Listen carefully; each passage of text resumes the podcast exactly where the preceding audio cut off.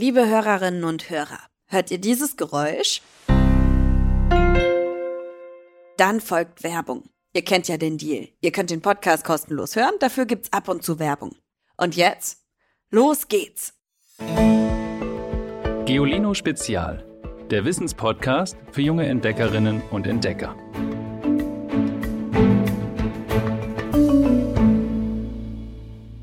Hallo ihr Lieben, hört mal kurz her.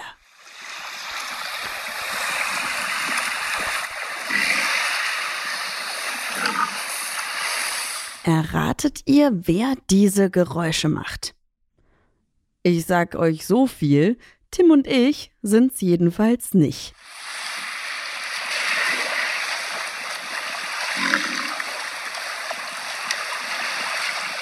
Na, habt ihr so ein Tier schon mal gehört? Ich habe noch einen Tipp für euch.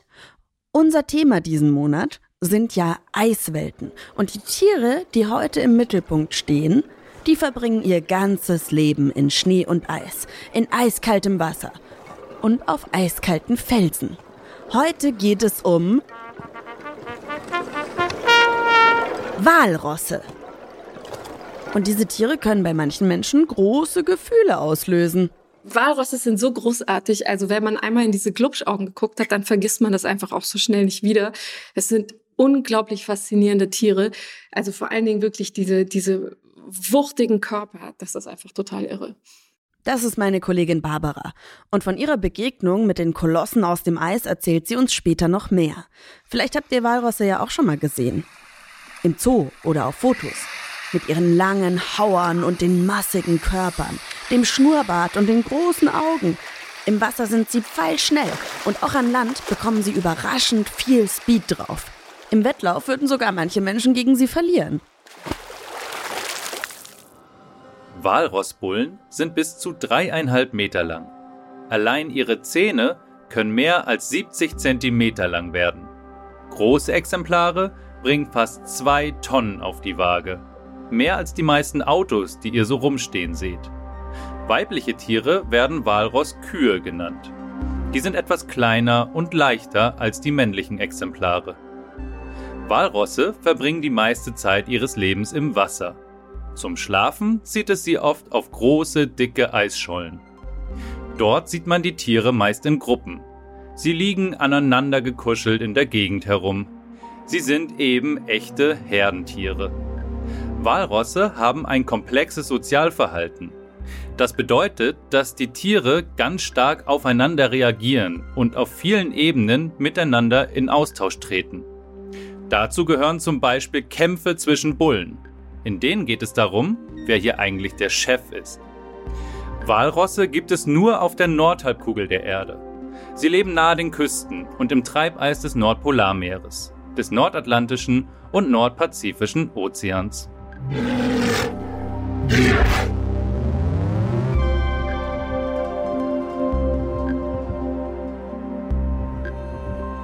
Also dort, wo Luft und Wasser richtig kalt sind. Als Schutz gegen die Kälte haben die Tiere eine richtig dicke Haut. Sie ist bis zu 4 cm dick und darunter liegt nochmal eine doppelt so dicke Fettschicht.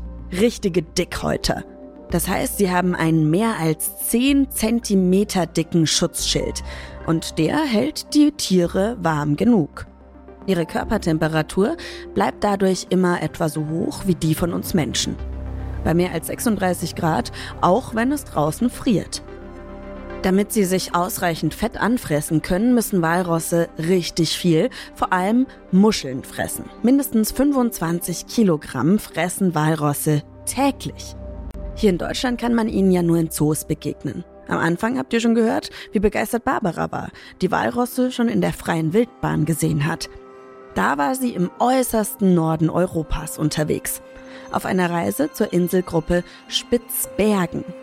Die besteht aus mehreren hundert Inseln und die Norweger nennen die Gegend auch Svalbard. Das bedeutet kalter Rand oder kalte Küste. Da ist Barbara hingefahren und zwar zur Insel Moffen. Dort ähm, hat unser Schiff dann ein paar hundert Meter vor der Küste gehalten ähm, und wir sind in kleine Zodiacs ge gestiegen, also in Gummiboote sozusagen, um ähm, auf diese kleine Insel zu fahren, auf Moffen. Und schon während wir mit den Zodiacs an Land gecruised sind, haben wir gesehen, dass äh, so, ja, so eine Handvoll, ich weiß es nicht, wie viel es genau waren, irgendwie das Walrosse irgendwie äh, auf uns zugeschwommen kamen. Irgendwie auch mit Abstand und so. Aber die haben immer schon so geguckt, sind irgendwie im Kopf über Wasser und haben auch mal gegrunzt und so. Und dann haben die uns wie so eine Polizeieskorte eigentlich bis zum Ufer begleitet. Nachdem ihr auf der Insel an Land gegangen seid, da standet ihr direkt am Strand und habt aufs Wasser geguckt. Erzähl mal, was ihr da beobachtet habt. Wir haben uns ganz ruhig verhalten, wir haben nicht mehr ge gesprochen, wir sind einfach nur stehen geblieben. Und dann kam diese kleine Herde von Jungbullen, die wir dann gesehen haben, also Männchen, die kamen einfach immer weiter auf uns zugeschwommen und ähm, richtig direkt bis an diesen kleinen Kieswall der Insel. Und dann haben sie sich ja immer wieder äh, aufgerichtet und dann haben sie sich ins Wasser fallen lassen, dann sind sie wieder ein bisschen weggeschwommen, dann sind sie wieder rangekommen.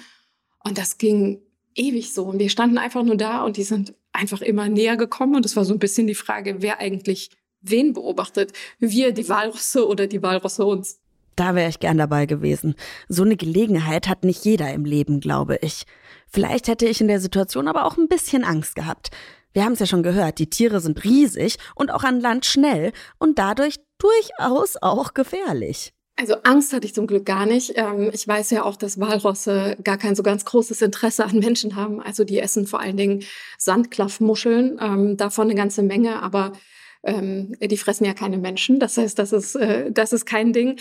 Aber man ist so unglaublich fasziniert oder ich war so unglaublich fasziniert, weil ich das einfach noch nie vorher erlebt habe. Also das sind schon ordentlich massige Tiere. Die sind wirklich sehr, sehr groß. Ich habe einmal einen Walross äh, im Zoo gesehen, das ist sehr, sehr lange her aber halt in einem eingepferchten Becken. Und ich meine, hier sprechen wir wirklich von dieser Wahnsinnsgegend, von, von der Arktis und die in freier Wildbahn zu erleben, die Walrosse, das war einfach total faszinierend. Ein klitzekleines Detail hat Barbara in ihren Schilderungen gerade aber vergessen. Walrosse haben nicht die allerbesten Manieren, zumindest nicht nach unseren Maßstäben. Ja, also Walrosse, ähm, die äh, sind ganz vorne mit dabei. Also erstmal äh, komische Geräusche zu machen. Also die grunzen auf sehr viele verschiedene Arten und Weisen. Ähm, die können auch äh, ja, brüllen oder kreischen auf eine Art. Also die sind in der Lage, sehr viele unterschiedliche Geräusche zu machen. Und ähm, mal fern von diesen jungen Bullen, die vor uns im Wasser rumgeschwommen sind, war so ein ganzes Stück weiter, lag eine ganz große Herde von Walrossen. Und ähm, aus der Richtung hat man auch immer wieder gehört, dass sie sehr laut gerülpst haben, dass sie auch deutlich ähm, gepupst haben, dass äh, die sind ordentlich dabei, was Verdauen angeht. Und es war ganz gut, es war ein windstiller Tag. Ähm, ich habe Walrosse auch später noch mal erlebt, wo es nicht so windstill war. Wenn da mal so eine Böe rüberkommt, das stinkt ordentlich. Über ein Thema haben wir noch nicht gesprochen. Ich meinte ja am Anfang, die Tiere sehen so aus, als ob ihnen nichts etwas anhaben könnte mit ihrer dicken Haut, den riesigen Stoßzähnen. Aber ganz im Gegenteil. Die Internationale Union zur Bewahrung der Natur hat sie als gefährdet eingestuft. Und das hat mehrere Gründe. Man kann sagen, dass wir, die Menschen, die größte Gefahr für Walrosse sind. Dabei geht es nicht um einzelne Tiere, es geht um die ganze Tierart. Zum Beispiel schadet es der Gesundheit der Walrosse, wenn in ihrem Lebensraum Industrieabwässer im Meer landen. Die Abwässer machen nicht nur die Walrosse krank, sondern vor allem auch die Tiere, die sie fressen. Außerdem dürfen Walrosse in manchen Gegenden unter bestimmten Umständen gejagt werden. Und die größte Gefahr für Walrosse geht vom menschengemachten Klimawandel aus. Denn die Erwärmung der Polarregion führt unter anderem dazu, dass es immer weniger Eisschollen gibt, die dick genug sind, um die schweren Tiere zu tragen. Damit haben Walrosse viel weniger Platz zum Leben. Und ob sie einen anderen Ort zum Überleben finden, das weiß man leider nicht.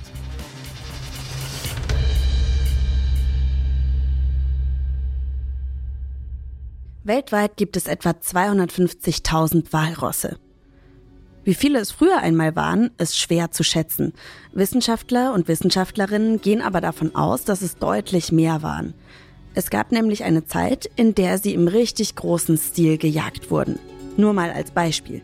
Ende der 1920er Jahre wurden allein an den Küsten der kanadischen Baffin-Inseln mehr als 150.000 Walrosse getötet. Manche Länder tun schon eine Menge, um die Tiere zu schützen. Zum Beispiel, indem sie die Orte, an denen sich Walrosse wohlfühlen, vor Ruhestörungen schützen. Das hilft zwar nichts gegen den Klimawandel und das Schmelzen der Eisschollen, aber gibt den Tieren ruhige Orte an Land, an denen sie sich zum Beispiel um ihren Nachwuchs kümmern können.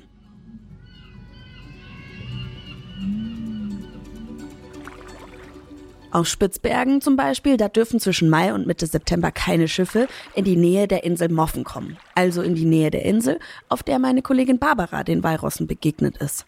Sie hat die Gegend natürlich zu einer Zeit besucht, in der das erlaubt war. Weil sie ja weiß, dass dieses Ökosystem empfindlich ist. Ein Ökosystem bedeutet so viel wie ein Lebensraum, in dem viele verschiedene Arten zusammenleben und auch teilweise voneinander abhängig sind. Bei den Walrossen sieht das in etwa so aus. Walrosse fressen vor allem Sandklaffmuscheln.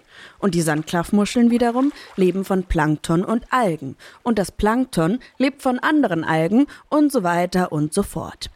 Und wenn zum Beispiel eine Algenart seltener wird, weil sie mit Schiffsabwässern nicht klarkommt und dadurch eingeht, nur mal als Beispiel, dann kann es passieren, dass auch die Muscheln seltener werden, weil sie zu wenig Algennahrung bekommen. Und am Ende hätten dann auch die Walrosse zu wenig Muscheln als Nahrung. Das ist das Prinzip der Nahrungskette. Fehlt darin ein Glied, sind auch gleich andere betroffen. Übrigens, wenn die Walrosse Futter suchen, dann nutzen sie ihren Borstenbart zum Tasten. Am Meeresboden spüren sie damit ihre Beute auf. Zum Beispiel die Sandklaffmuscheln. Krass, oder? Die Haare, die sind wie so kleine Taster. Aber zurück zum Thema Ökosystem. Barbara hat auf Spitzbergen noch etwas gesehen, was sie richtig schockiert hat. Dort auf der Insel hat sie unglaublich viel Müll entdeckt und der schadet natürlich auch dem Ökosystem. Wir hatten große Müllsäcke mit dabei und ähm, haben irgendwie angefangen. Und es gibt natürlich viele kleine Plastikteile, die man auch ähm, hier an Stränden findet. Aber wenn man sich dann manchen Müll mal genauer angeguckt hat, dann waren das teilweise alte Limoflaschen, wo man gesehen hat, so wie die aussahen, das Design, das waren Sachen, die gab es bei uns in den 1980er oder 1990er Jahren. Das heißt, die waren also Ewigkeiten schon in den Weltmeeren unterwegs und sind dann auf dieser kleinen Insel oberhalb des 80. Breitengrades angeschwemmt worden. Das ist total irre gewesen. Und so haben wir ganz, ganz viele unterschiedliche Sachen gefunden und teilweise Gewürzstreuer. Ähm, und dann hat man gesehen, okay, da ist eine dänische Aufschrift drauf ähm, oder ähm, andere Verpackungen und die hatten ähm, ja russische Worte drauf.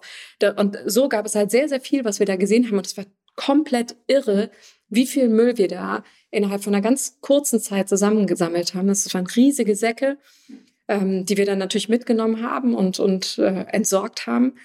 Aber da ist mir zum ersten Mal so richtig bewusst geworden, was das eigentlich bedeutet, dieses ganze Thema, wo man so oft drüber spricht, Müll im Meer. Also, dass, dass es diese, diese riesige Bewegung im Wasser gibt und dass man sogar so weit oben wirklich so viel Müll und Dreck und Abfall findet.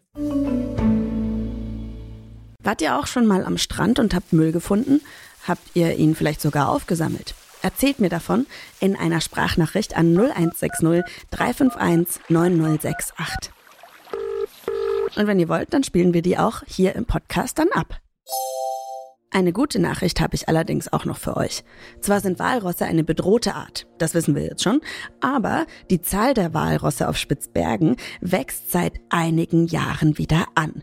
Und das hat ganz viel damit zu tun, dass die Tiere dort nicht mehr gejagt werden dürfen. Vor ein paar Jahrzehnten, in den 1950er Jahren, waren die Walrosse in der Gegend nämlich fast ausgerottet. Sie wurden in Massen getötet, weil die Menschen aus dem dicken Leder ihrer Haut zum Beispiel Treibriemen für Maschinen gemacht haben.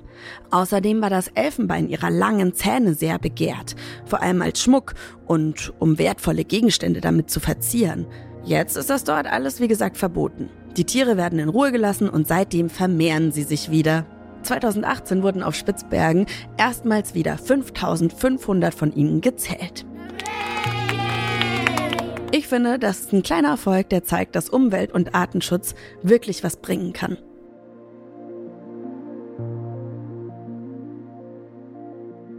Jetzt sind wir wieder ein bisschen besser drauf. Jetzt kommt auch passenderweise unser Witz der Woche. Hallo, ich bin die Franziska und ich bin neun Jahre alt und komme aus Langenlois in Österreich. Ich habe einen Witz. Der Zoodirektor schimpft mit dem Tierwärter. Sind Sie verrückt, die ganze Nacht lang das Gitter zum Löwenkäfig offen zu lassen? Er kontert. Ach, wer stiehlt so einen wilden Löwen? Ich freue mich, wenn ich in den Podcast komme. Tschüss!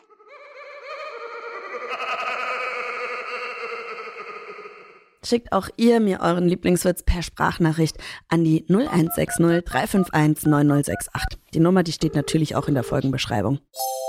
Wenn ihr die nächste Folge nicht verpassen wollt, dann folgt unserem Podcast. Dann bekommt ihr nämlich eine Benachrichtigung, wenn sie online ist. Jeden Mittwoch. Ich freue mich, wenn ihr auch nächstes Mal wieder dabei seid. Ich bin Ivy Hase und mit mir am Podcast arbeiten Tim Pommerenke, Christian Schepsmeier und Alexandra Zebisch. Bis zum nächsten Mal. Tschüss! Noch mehr Geolino für zu Hause? Schaut einfach unter geolino.de slash spezial.